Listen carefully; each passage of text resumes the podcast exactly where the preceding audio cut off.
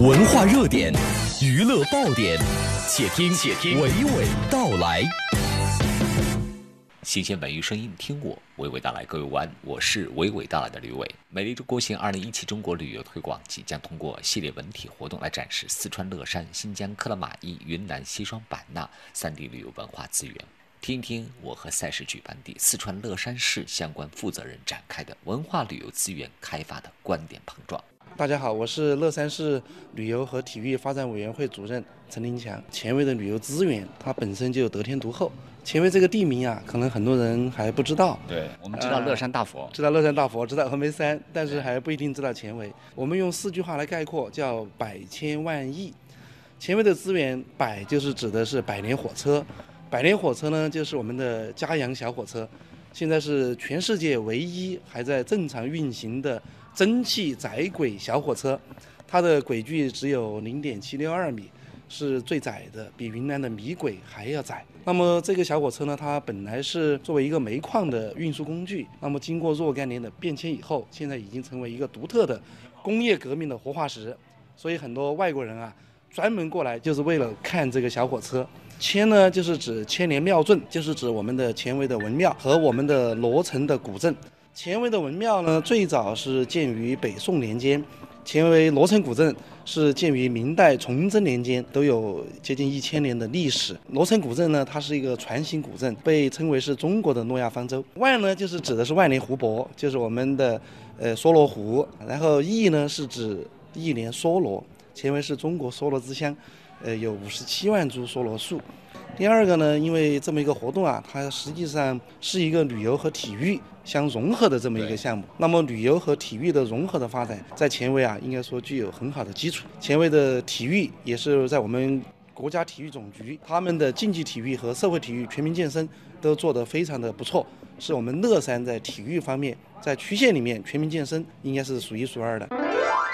现在全国各地啊都在推主题旅游、文化特色的这个景点哈，诺亚方舟的那个古镇。对，说起古镇文化，其实太多了，全国各地。那我觉得办出一个古镇特色来，对于县长来说是不是压力也特别大？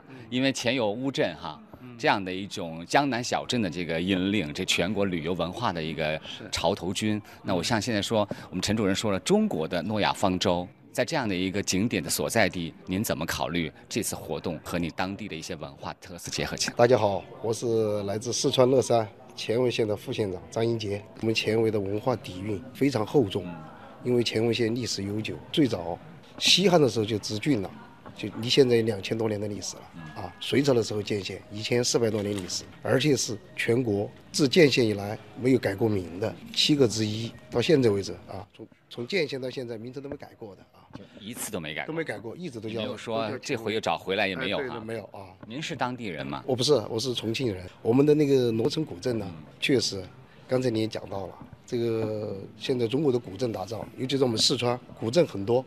同质化的这情况非常非常严重，但是我们罗城古镇本身体量不是很大，嗯，但是古建筑的保存非常完整，核心区只有二百零九米，就是一艘船啊，就罗城古镇啊，就叫山顶一一一艘船，古建筑的形态保存的非常完整。我们的原住民一个都没有外迁，都是体验当地的老百姓的原生态的原生活。目标是在今年把它创成四 A 级景区，同时呢，我们也想利用这么一次美丽中国行生态越野跑，好好的宣传一下我们。前卫的旅游，就是五月二十三号的正式的这个森林越野跑，使我们这个比赛做到完美。政府在支持整个全生态的一个推广，就是结合了各种形式的文体活动。但是我特别想知道，这个古镇跟西部的克拉玛依市的这个风情是不一样。结合美丽中国因为像这样的活动，其实有特色的、有影响力的，是值得去参与的。但是从回到我们本土的这个发展当中，未来我们乐山市也好，还是前卫县也罢，通过这样一个契机。你们希望打造成一个自己怎么样的一个具有当地特色风情的一个旅游环境，给我们更多那新来的旅游者，他们一个什么样的旅游环境？独具魅力的旅游产品，应该说峨眉山和乐山大佛已经是名扬天下。是，但是呢，我们也不仅仅只限于峨眉山和乐山大佛这两大核心景区以外的资源，把它开发起来和利用起来。它不仅仅是满足游客来了以后的一种体验和一种感受。更重要的是本地的居民、本地的群众，对他的直观的感受是和他的这种体会。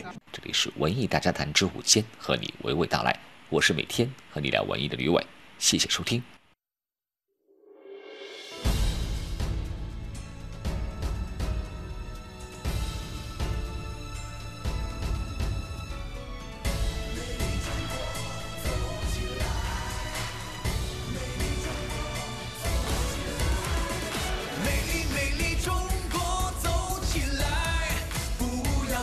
别再等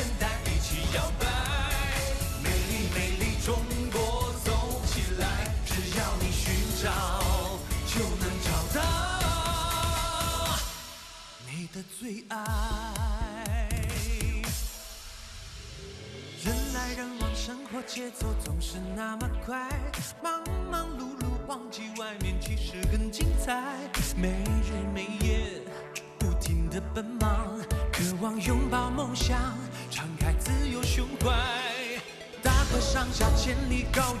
好的，以上是今天文艺大家谈要跟你分享的全部节目内容了。感谢您的收听，也欢迎您明天同一时间继续锁定文艺之声，收听文艺大家谈。我是小东，我是小昭，再见，再会。